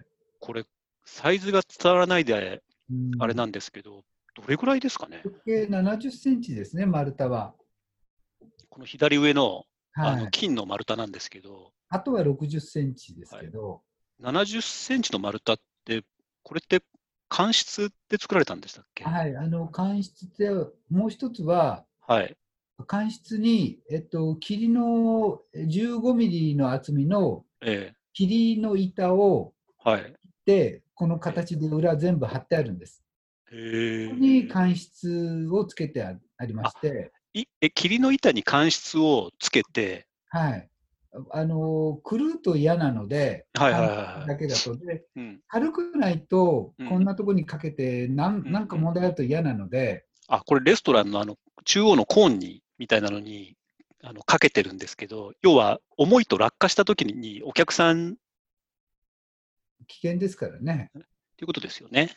そうなんです。で、それで、じゃあその上からまた下地を塗ってって感じですそうよね。ですね。あの麻布を、うんえっと5枚とか6枚とか、うんうん7枚くらい貼ったのもありますかね。麻布でこうしっかりフォローしていって、だから、そうすると、興福寺にあるアシュラ像のハイブリッド版みたいな感じですね、製法としてそうでは。すね。はい。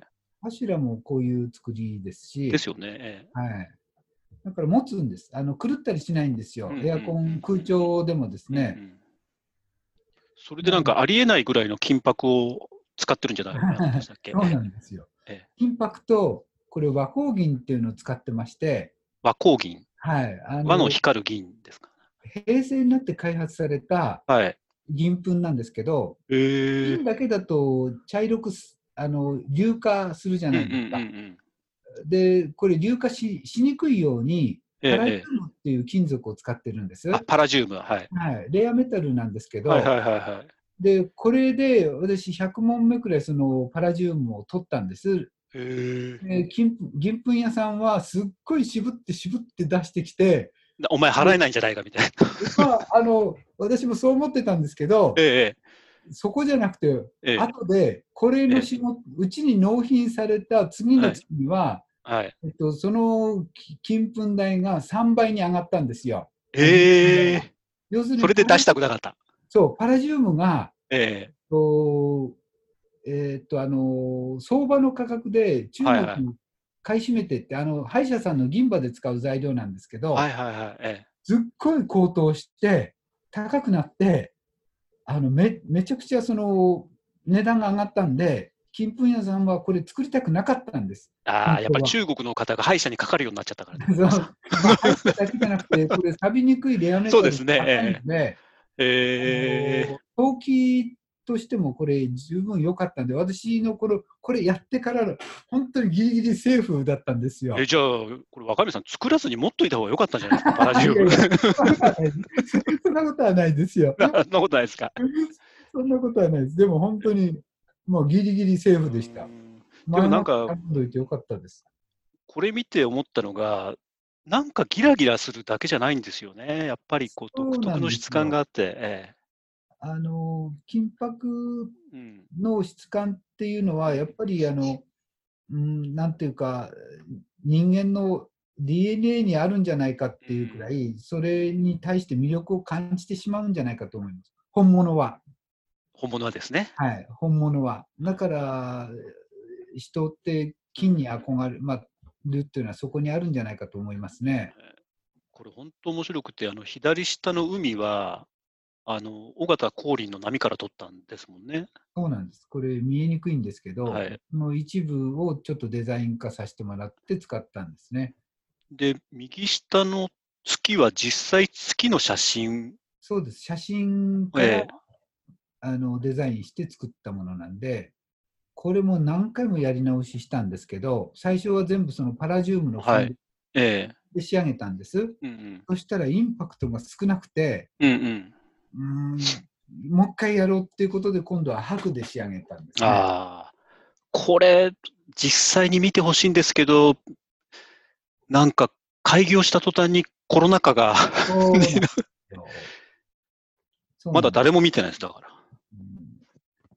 うん。うちで手伝ってくれた職人さん、北海道出身だったんで、はいはいはい。えあのまだこんなに問題にならないときに、えうん、あのポルトも行って見てきましたけれど、雲とかはプラチナなんですよ。プラチナのあそうですか、え銀じゃなくてですえね、はい。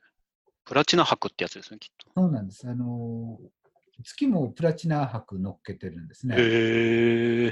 だからプラチナと金箔と銀箔と、あのパラジウムともう金属ばっかりですね。これ本当面白いんですけどね。あ、なんて言ってたら、若宮さん、そろそろお時間が。やってきましたので、もはしい質問があるようでしたら、なんか取り留めのない話で 恐縮、恐縮ですが、いつも、いつも大体取り留めないですもんね。すみません、横道ばっかり行ってしまって、いえいえいえいえ。綺麗にまっすぐ行かないんですね。まあ、あの工芸と一緒だと、それも。まっすぐ行っちゃつまんないと。じゃあ、木村さん来てる？なんか。はい、前半の方に、うんあの、一つ来ていてう、んうん、漆は下地含めて何層かけるのでしょうかっていう質問が来ています。はい若。宮さん、いかがでしょう、はい、えっと、まあ、輪島塗りの場合は13層とかって、13回塗ってるとかって言ってますけれど、えあのそういう決まりっていうのは特にあるわけではなくえて、うんうん。あのつるんとするまで、表面がきれいになるまで。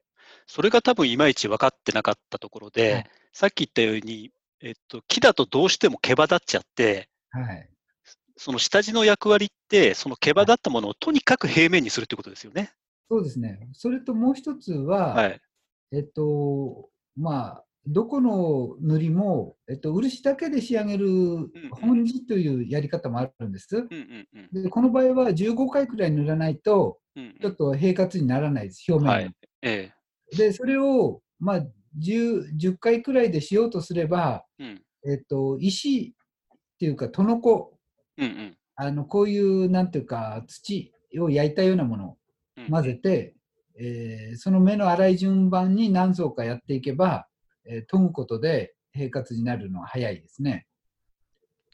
ですから最初は粒の粗いもの、2番目はつ粒のえー中くらい、うん3番目は細かいの、4番目はもっと細かいのってしながら、最後に中塗り、中塗り、上塗りってしていけば、順番にきれいに整っていきますね。えっと、だんだん目が粗いものから塗ってい。あの塗っていって、それではいいきなり、なんていうか、ツルツルのものを塗ると、そのツルツル自体が凸凹になっちゃうからってことですよね。はい。あの、最初から漆塗っても、うんうんあの何回塗っても凸凹なくならないので、あの早く塗るために、しかもきれいにするために、あともう一つは木が痩せるんですよ。あの木材だから、はいはいはい。塗ってから一時するとちっちゃくなったりするんです。うんうんそうですね。えで、その時に、えっと、その漆だけを塗って何回もやってもちっちゃくなったら、えうんうん。その木目がバーンとその表に出てくるんですよ。なるほど。それを避けるために、うん何回かに分けて、層に分けて塗っとくと、うん表にいくつかクッション材になってるから、なるほど。表面にうんバーンとその木目が出てきにくくなるんですね。うんそういう下地って効果あるんですね。なんか一時こうなんかナチュラル思考の高まりとともに、はい。あの、いい下地じゃなくても、なんか下地を見せるみたいな漆器がね。ものすごく増えましたよね。そうですね。あのええ素朴な感じのものが流行って、はい。あのプラスチックが流行したから、プラスチックみたいに綺麗じゃない漆器くださいっていう人がいたりして、そうそうそうそう。みたいに黒塗るあの塗るのに苦労して苦労して手間かけてあの訓練してしてきたのに、うんもうそういうのいらないっていう時代来てしまったんですね。僕もそれ、あれすごい矛盾してるなと思っうんて、あの、ちょっとあの、椅子の木材と似てるなっあていうところがあって、あ、はい。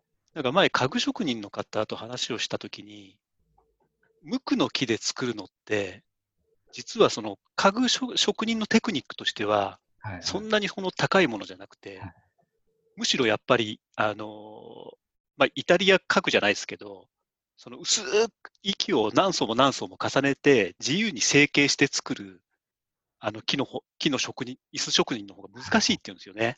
はいはいなんですけど、それが今逆転しちゃって、うんそのナチュラル思考とともに、なんか無垢材信仰みたいなものがあって、ただ家具職人の技術はそのせいでぐんと落ちたっていう話を前したことがあって、はいはい。なんかそれもちょっと漆と似てるな、みたいな。そうですえね。大体、あ、ごめんなさい。あの南宋の話から、はるか遠くにまた来てしまいましたけれども。あと、ありますか、木村さん、なんか。あ、来ている質問はその一つだけです。一個だけ。はい。寂しいですね、ちょっと。あ、今追加でありました。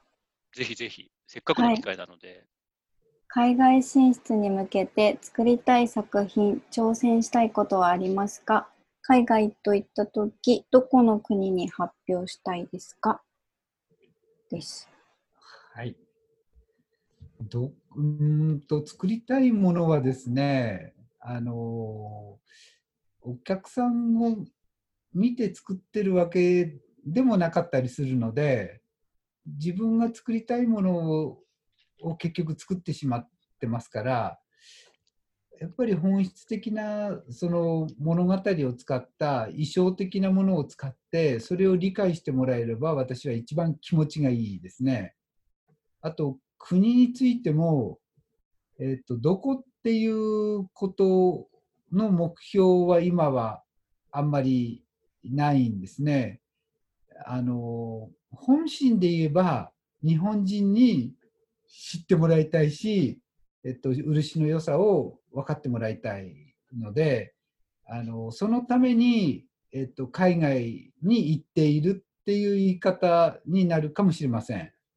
で海外の方が分かってもらえるっていう部分があります。全部じゃないです。でもやっぱり日本人の方が最終的には分かってもらえ、あの漆器については分かってもらえると思うので、あのそうですよね。ええまあさっき海外の方がイコール蒔絵になってるみたいな。そうなんですよね。ええあのよくが外漆器は外国の人が理解してくれるんでしょって言うんですけれどう、んえっと、半分当たってて半分違ってるんですけどうんあの人を支援しようとかっていう気持ちは外国の人が強いからうんあと私がやってることを支援しましょうっては言ってくれます。でもそれが本当に漆器に対しての理解があってかどうかってことになると、えっと、そうじゃない場合もあります。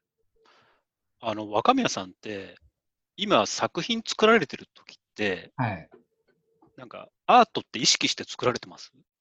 全くアートって、あの、アートってずっと言いたくなくて、うんうんうんあの、嫌だったんです、その言葉が。はいはいはいうんうんでわかりますよね。でも、外国に行ったら、アートって言わないと通じなくなってきたっていうことが、もうようやく分かってきたんですよ。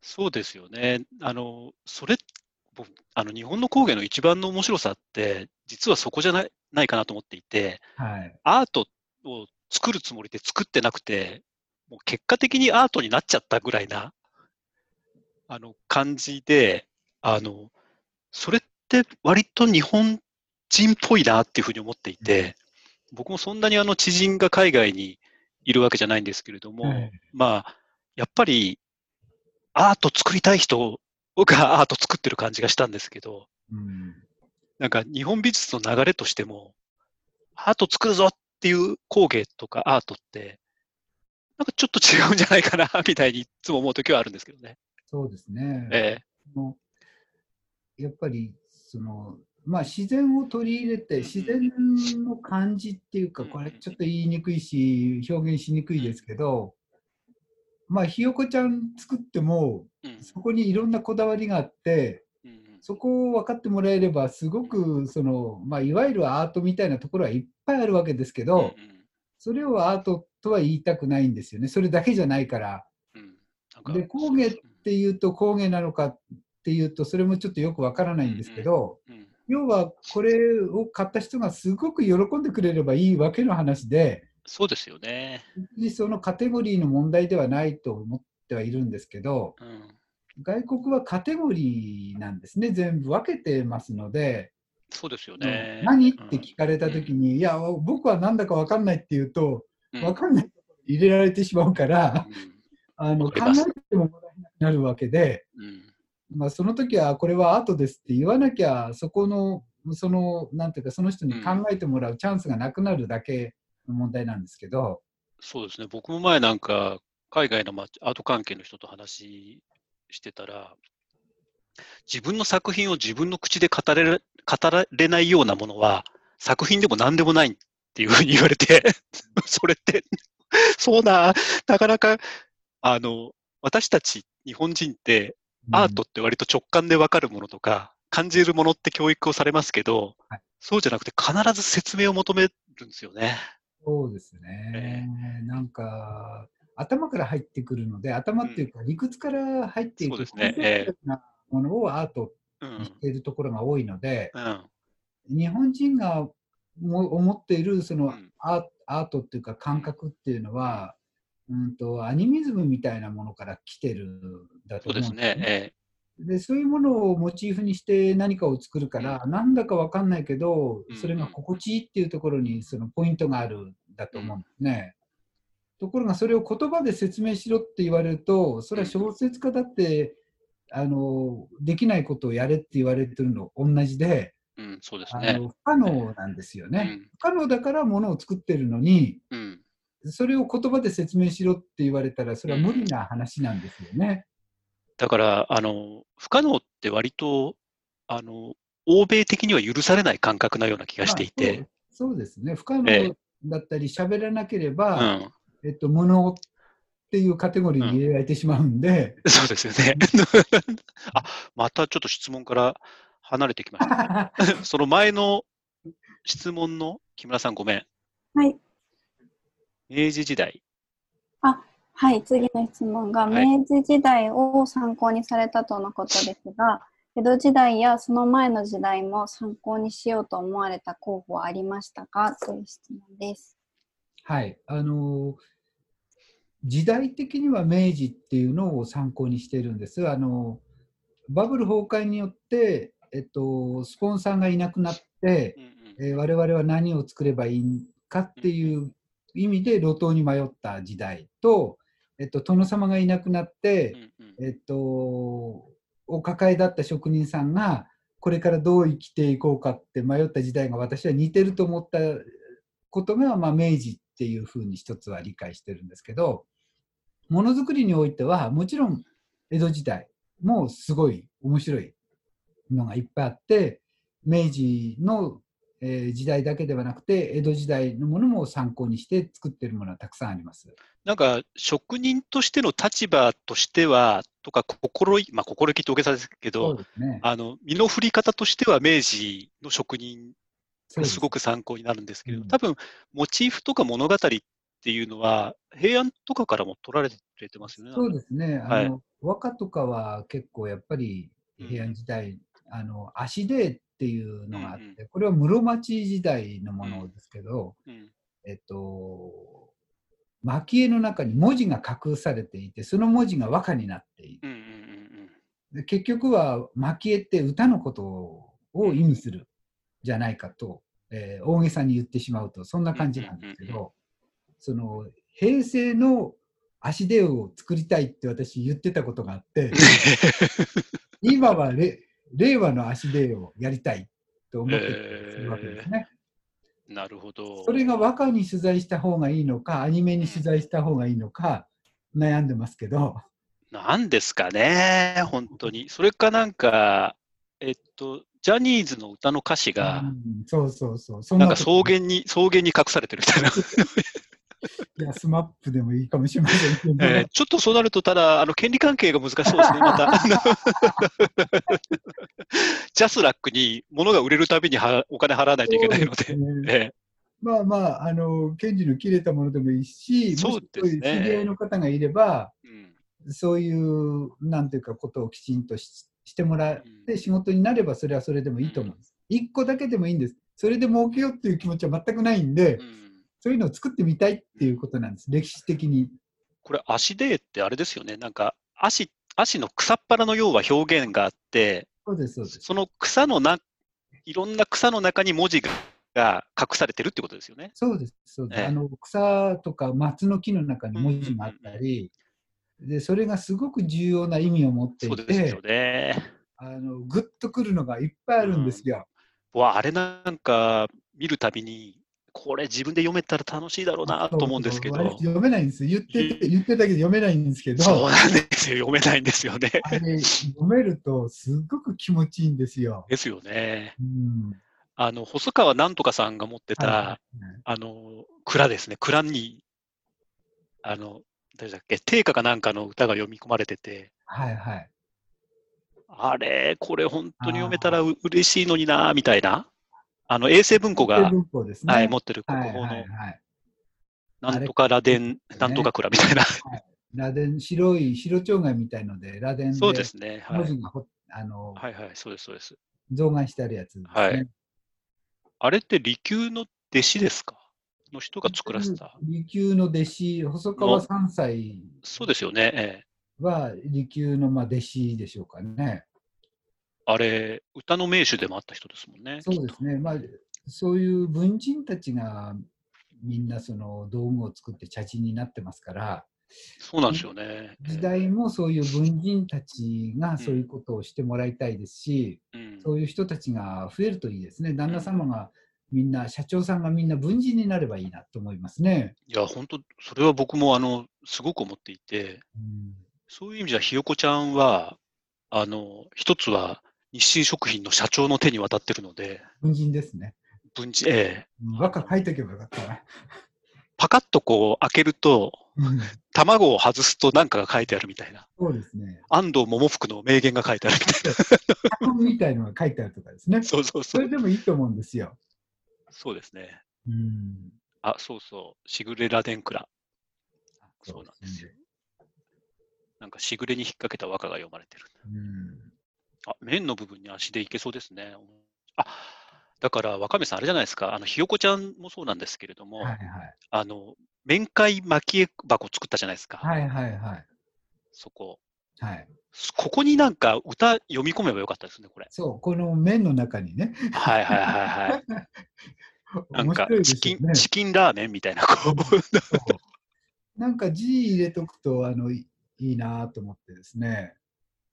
これ、これは研ぎ出しなんですか？こので研ぎ出しですね。えあの蒔絵、面が3種類の技法で書かれてるんですよ。ーはいはい。え平蒔絵とか高蒔絵とか、研ぎ出し蒔絵でー、。高蒔絵っていうのは盛り上げる蒔絵。はい、盛り上がってる、一番あの、はいぐっと出てるのは盛り上がってるんですね。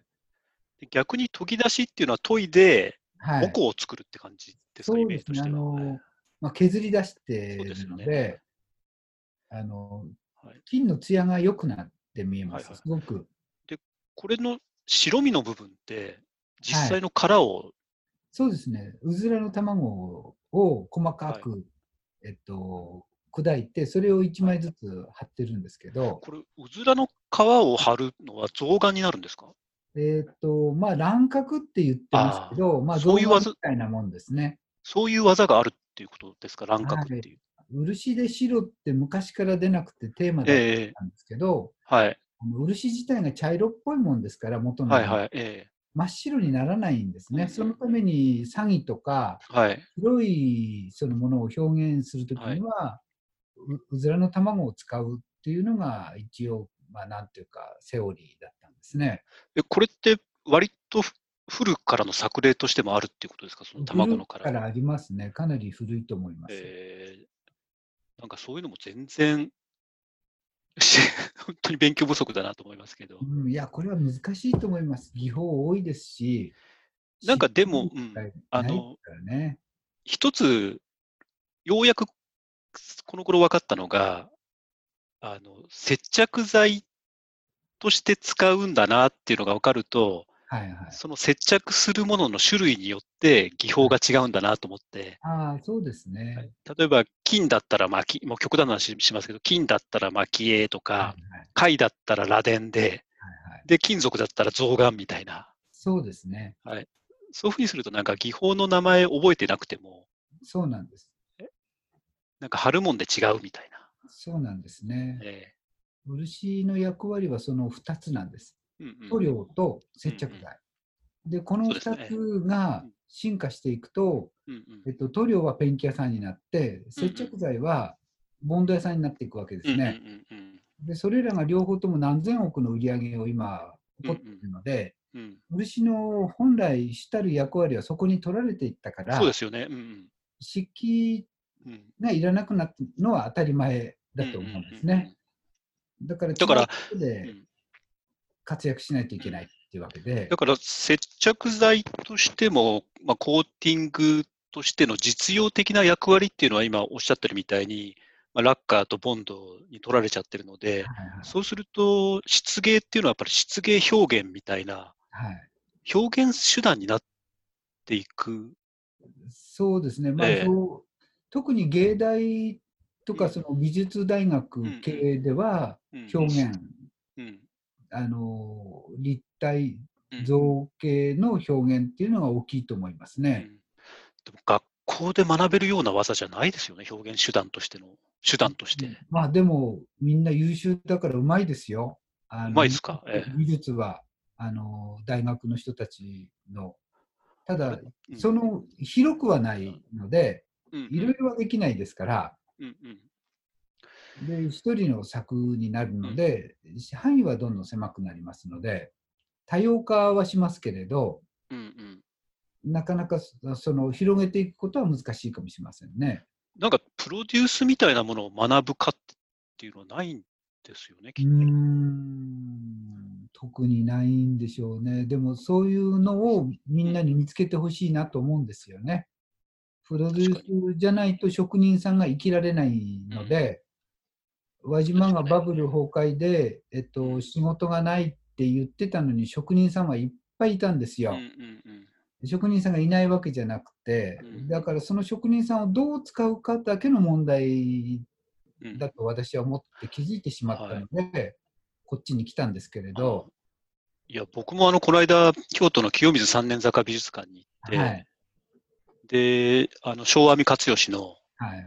あの、この間もお話ししたんですけれども、が、えっと、池田藩の大名にはい頼まれて作った、あの、要は刀装具、刀ですよね。刀装具見たときに、もう込められてる技術の数が全然違っていて、もう金工あり、サメの肌あり、なんか染めがあって、織りがあって、なんとかがあって、それをだから刀、刀装具っていう一つのもとにプロデュースしたのが、多分昭和目勝義だと思うんですけれども、なんかいろんな技をセレクトして一つのものに込めるみたいなことって、もうできないですよね、これ。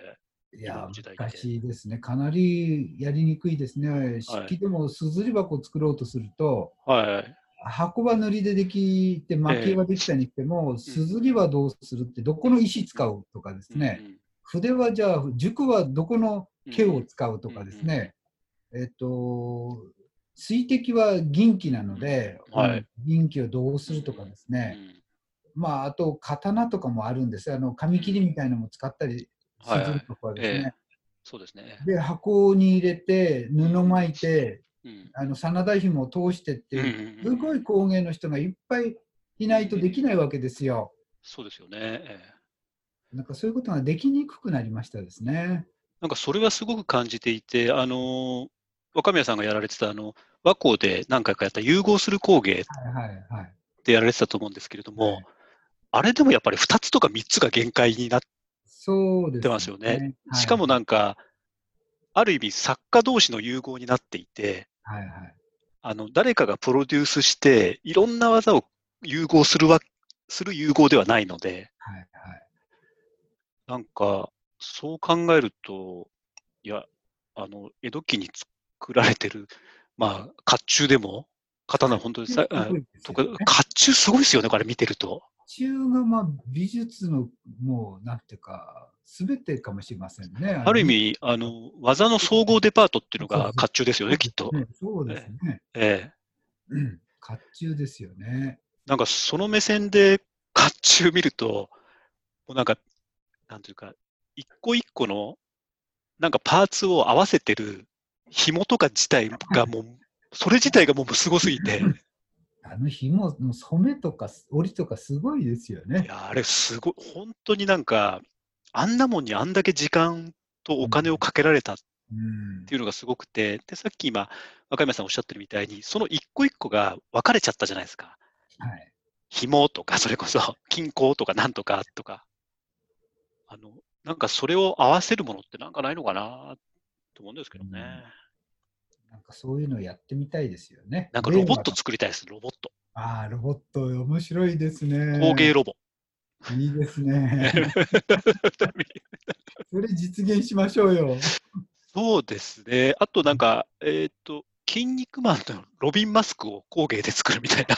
それそれも受けますけどね。ええうち動くものやってみたいんですよね。やってみたい。もの少ないじゃないですか。そうですね。うんええなんか、それで、なうん、技術の集合体っていうか、装飾技術の集合体はいをやっぱり一個やってみたいんですよね。でできればそこにテクノロジーみたいな入れるあと、現代風でいいじゃないですあ、か。さらにいいですよね、きっと。うんうんそういうのやってみたいですよね。伝統的な工芸の技を生かした現代、令和でなければできないようなものをそうですね。作れると面白いですよね。はいなんかそれが、どうしてもそれやるとデジタルアートになっちゃうんですけど、うんそうじゃない方向があるんじゃないかなと思ってるんですけどね。そうですよね。なんで、なまあ、すっかりまた1時間半になってしまいま最したが、2つだけ質問来てるんですけど、良いですか？もういいくらでもいいいいんですよ。あ、本当ですか？はい。えっと、一つが面会巻き絵箱の話に戻るんですけど、はいはいはいはい。あの上の白い部分が、えっと、鶏の卵じゃなくて、うずらの卵である理由が気になりますっていう質問が来てああ、こういう質問、今回、若宮さんがいて、すっごい嬉しい。全然わかんないから。いい質問ですね。鶏はですね、卵の殻厚いんです。ああ、簡単な理由です。うずらは薄いんですよ。全然半分以下くらいに薄いんです。あの、箔の薄さとか厚みって重要なんですよね、これ貼るのに。そうなんです。あの、それと、キメが細かいんです。うずらの方が。あ鶏はキメがちょっと粗いんですーうんね。うんあのガサガサしてるんです。そういう理由です。どっちかっていうと、でも薄さですか、やっぱり？薄さは、薄さと白さは、うずらがやっぱり一番綺麗です。あの、ベトナムとか行くと、うんまあ中国も最近、台湾でもそうですけど、うん鶏を使っ鶏の殻を使った額みたいのはいっぱいあります。これはこれで綺麗です。大きいからですね。これちっちゃいから、本当のあのチキンラーメンと同じ大きさなんで、うんうんうんこの大きさだとやっぱり鶏だと粗くて厚くって使いにくいですね。これ今、若宮さん、さらっと重要なことを言いましたけど、うんこれ実際のチキンラーメンのあの麺の塊と同じサイズなんですよね。そうなんですよ。測って作ったんですよ。はいすごいこだわり抜いてるんですけど、これも世界に2個しかないのでう、んちょっとあの価値がわからないっていうところが私面白いと思ってしまってる節があって、まあ、そこが、なんていうか評価されにくい理由なんですよね。自分でそこに走ってるんですけど。これ、実物見るとすっごいですよね。うんなんか、よか。日清食品の方と話してたら、チキンラーメンの本質はひよこちゃんじゃありませんよって言われたんですよね。え、ってじゃあ何ですかって言ったら、あのひよこちゃんは代々変わってるんですよね。あの初代ひよこちゃんからデザイン変わってるので、なんですけど、変わらないものがあって、それは麺の塊だって言われて、で、麺の塊こそがチキンラーメンの本質でああるということで、じゃあその麺の塊を立体表現するのに、蒔絵を使う使おうっていう話になったんうんでしたよね、確か。そうですね。えそれを面会っていう呼んでることに私びっくりしたんですけどえい。や、僕も面会って言われて、あの、西の担当者の方に、面会ってパッと出てきませんでしたもん、漢字が。私も面会って何のことやろうと思って、でもあの、そうそう、若宮さんとお話しする前、僕はそのことに衝撃を受けて、ええ多分面会面会って、さも有名な言葉のように使ってたんですけど、はいはい。なんか響きとしてもちょっと異常な響きですもんね、面会って常な。響き麺の塊ですからね。うんそうで麺の塊なんていう表現聞いたことないじゃないですか。乾麺とかっていうんだったらそうそうそうそうそうそう。面会って言ってるから、うんうんなんだそれはってもう思いましたね。しかもその、卵スポットが重要なんです。そうなんですよ。え？ーって、え？ーってなりましたね。これって取れるんでしたっけ？白身。そそれを取れないんでしたっけこれ？木。村さんの後ろに見えてるああ、これそうだそうだそうだ。そう。このあ木村さんの後ろにある、あの、くぼみがあるんですよね、チキンラーメンって。で、そのくぼみに卵を落として、落とすと、そうそうそう、そうするとずれなくなるんですよ、卵が。で、これによってチキンラーメンは爆発的に売れたんです。だから、この、急にチキンラーメンになると熱くなる。僕も。そう、この卵スポットがめちゃくちゃ重要だって言われて、こういうふうになったんだった。うんそうです、そうです。しかもこの角度、すごいこだわったんですよ。ああ、あれ、角度ついてんですよ。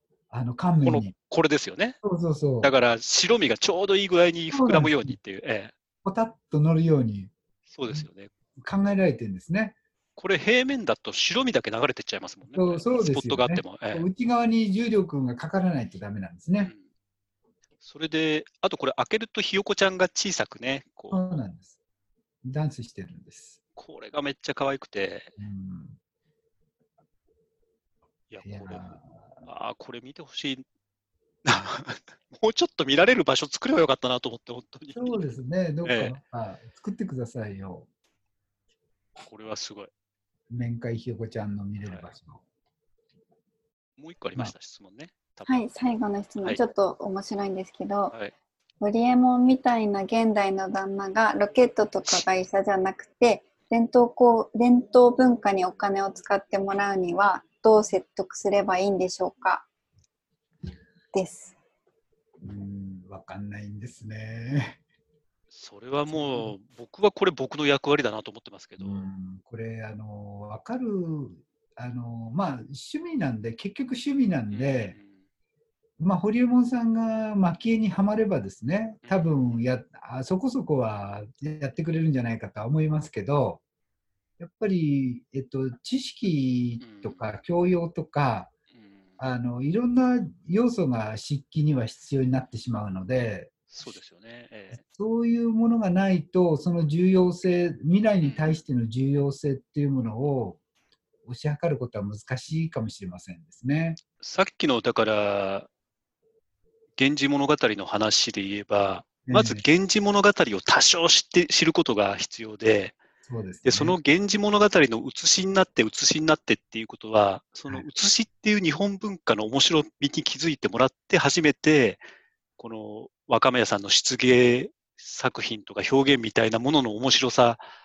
に行き着くんですけど、だからどっから一体説得すればいいのか、ちんぷんかんぷんですよね。うんまあ、それができれば一番いいんですけどね、ええなんか大きなイベントみたいのをやって、それが宣伝広告になるっていうんだったら、誰か協力してくれる可能性ありますけれど、職人さん育てなきゃいけないっていうことに最、ものを作るってことは職人さんも作らなきゃいけないんで、うんそれには10年くらいかかるんですよね。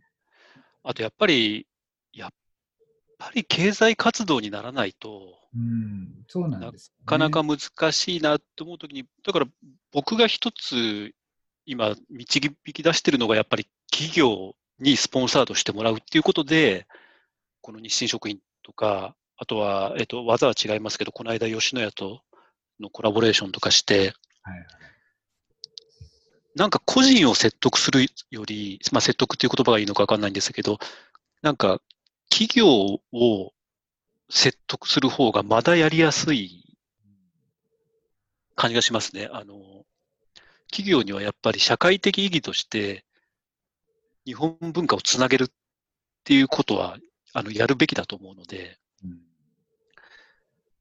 ですうん。そそのことによって、まあ、漆芸とかの魅力を知ってもらうってことができないのかなとは、なんとなく思うんですけど、うんまあ、かなりハマってもらわないとなかなか漆器の面白さとか重要性とかあの日本人うん。のそのなんていうか、まあ、1万2600年前から漆器ってあって、で漆器漆の木って一定しなくて育てなきゃいけないんですようん、ね。で人間が育てて切ったりなんかするから根っこが生えてきて今まで1万年以上うん。もこう漆の木って存在してるんですけれど、それはに人間がまあなんていうか人間が漆の木に寄生してきたのがかのごとくうん、今日までこう来てるわけですね。もしくは漆の木が人間に寄生して樹液あげるからうん、私育ててってうん、言われてきたのかもしれないと私は思ってるんですけれど、それだけ密接に人間日本人と関わってうん、今日まで生きてきたのに21世紀に本物の漆器がこうなくなろうとしてるわけですね。だから、漆との共生関係自体がなくなろうとしてるってこそうとですよですね。ね。漆切り人間は切り捨てていこうとしてるんですね。それ確かに生活の中に必要じゃないので切り捨てって言ってもいいのかもしれないですけど、うん、うん、それによって失われるものの大きさっていうことをもう一回よく考えて、うん、えー見る必要があると思うんですね。うん、それは何かっていうとやっぱり民族的なその日本人の思いとか願いとか祈りみたいなものがそこにずっとこうあったんですね。あのシャーマンの時代から漆にはそういう祈りや願いがあったわけですね。うん、それがお葬式や結婚式やその酒お宮行って飲む杯やそういった頃うんところに漆の意味とか意義がちゃんと残ってるのに、うん、それに今誰にも誰も気づかないしうん、そんなのどうでもいいと思ってる人の方が多いわけですよね。うん、でここに気づいてもらわないとうん、うん、いけないしこれがなくなると日本人が持ってきたその文化うん、漆文化だけじゃなくて文化自体大きく損なうと私は思ってるんですけれど、なんか、あの、必要じゃないのの、必要じゃないっていうのが、ちょっと違うんだろうなと思っ。ていて、なんか、今若宮さんおっしゃってるみたいな、本来は生活に祈りみたいなものって必要だと思うんですよ。そうですね。なんですけど、こうなんか物理的な必要性とともにだけ切り離されてるというか、切り捨てられようとしている。だから、そう考えると、やっぱりなんか新しい祈りの形みたいなのが仮にあったとして、そこと漆がもう一回結びつく必要性をどうしても作らない限りは、なかなか難しいと思いつつ、なので、あの、今、あの、この間から若宮さんと一緒に作ろう作ろうって言ってた横領器も、はいはい。あの、ご飯を作る、あの、漆器の器、あご飯を食べる漆器の器も、僕はやっぱりあれって祈りそのものだなと思っていて、すねなんか何かに祈りを込めるっていうものが、それを、その行為が漆の象徴になると、なんか、切り捨てられないし、じゃないかなと思うんですけどね。そうですね。はい。そのでも具体的な方法がいまいちわからないみたいな。難しいですよね。まあでも、やっぱり誰かしら、誰かがもうもがくしかないので、まあまあ、あの、そうやってバトンタッチ、もがくのバトンタッチしてて、認められないまま、何百年もこう進んでいくんじゃないかと思ってますね。うん、でもあの、若宮さんさっきおっしゃってましたけど、あの、日本人ってどっかに認められない人好き文化があるので、ちょっとそこにすがるしかねえかみたいな。まあまあ、あの、私そこを走ってしまってますけど。いや、本当に面白いんですけどね、日本のことって。あの、なんでこんな、この面白さに気づかないのかなうん、思ったりしますけど、もうちょっと頑張んないといけないなと。そうですね。はいじゃあ、そんなところかな、木村さん、質問は。はい、以上です。じゃあ、ここから突如、締めに向かうので、ハトさん、ハトさん？今日なんか、ずいぶん、ハトさん。どうでした、ハトさん？はーい。聞きえ聞いてみ、聞き手としはいて、はい。たまには、はいあの、あ、なんか、普段は、あの、素人である私たちが話をこうしていくけれども、うんやっぱり、あの、当事者の方から見た工芸の今っていうのを聞くと、またちょっと違った角度だなと思いましあとなんか、ちょっと難しい話になっちゃいました。もしかして。た。あ、でも、あの、チャットの方で、ちょっと難しい言葉の時は、うんあの、わわさんとか、とまこさんとか、木村さんとか、斉藤さんがいろいろ書いてくださってたので、多分伝わってると思います。なるほど。じゃあ、もういいよね。若宮さん、何か言い残したことが？いやーいっぱい言いましたから。大丈夫です。ありがとうございました。いえいえまあ、言い始めるとキリがないんで。そうですね、この間もなんか、あの、こうすこうさんじゃ、こうさんって皆さんわかるのかしら、あの若宮さんのマネージャーですか、こうさんは。そうです。そうです。マネージャーです。なんか、こうさんと打ち合わせしてて、あのちょっとこれ若宮さんに聞いてみましょうよって言って、こうさんから携帯奪って、そのまま若宮さんと延々と話し込んでましたからね。あそうでしたね。で なんか申し訳ないなと思いながら。4、5 4 50分そのまま電話、人の電話を奪ったまま話してましたけど。いや、あの、毎回毎回私は大変勉強になって、いやいや、本当にあのそれをまた伝えてくださるんでありがたいですね。やっぱり工芸全体でもあるし、漆のことでもあるし、やっぱりそういうことを伝える人が伝えてもらわないとなかなか我々では限界がありますから、いや、でもあの。漆芸とか工芸ってやっぱり本来的にはディテールの面白さにあると思っうん、ていて、あの、こんだけ技技が分かれてるとか、はいはい。こんだけ技が多様で、それの組み合わせだっていうのって、やっぱり素人が説明、僕のような素人が説明できるようなものじゃないんですけど、うん、結局はものすごく分かりにくい物語そうですね。で、で、やっぱり現代人的リテラシーって、うんとにかく分かりやすさをうん求める傾向がねあるので、で、その分かりにくさの最高峰が、やっぱり彦十蒔絵のような気がしていて、そうですね。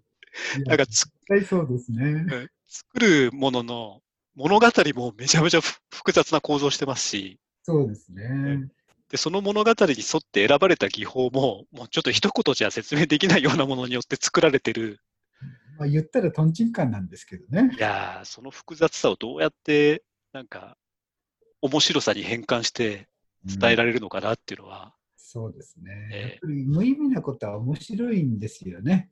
それなんですか味がないことに意味を見出す自分が楽しいわけですから、そういう人になってもらいたいなと思うんですよね。あのーそれもい、僕も前本当にあの、坂東玉三郎さんを担当してるときに、はい。玉三郎さんがいつもおっしゃっていて、高木さん意味なんてないって、意味がないから楽しいのよ、うんみたいなことを言うんですけど、うんなんか、す最近ほんの少しだけそういうのが分かり始めましたね。あの、ちょっと、そうなんですよね。だから言葉で説明するのは無意味なんですよね。そもそもそうなんで。す。ええなので、あの、若宮さんの背中を追いかけながらいやいや、何を勉強させていただこうかなと。やいや、私も高木さんにあのついていきますから、いや、お互いになので、もたれ合って、もたれ合って。こうなんか人と人という字がこうなんかもたれ合ってパタンって倒れるみたいなね、あっち側に。そうそうそう。やっぱり支えるにはもう一人必要だったみたいなな。いんですね。そうなんですそうです。あれ、平面なんで人と人って支え合えますけど、三次元だとポーンって倒れちゃうんですよ、向こう側に。だぐだしちゃって。三次元的な人って、ああいう字じゃなくて、もう一本ひこう必要になるんだろうなと僕は思ってて、もう一そう3本いるんです、ね。三本いるんです、三本。はい。ということで、あの、今日は長々とお付き合いいただきまして、ありがとうございました。皆さんもありがとうございました。ありがとうございました。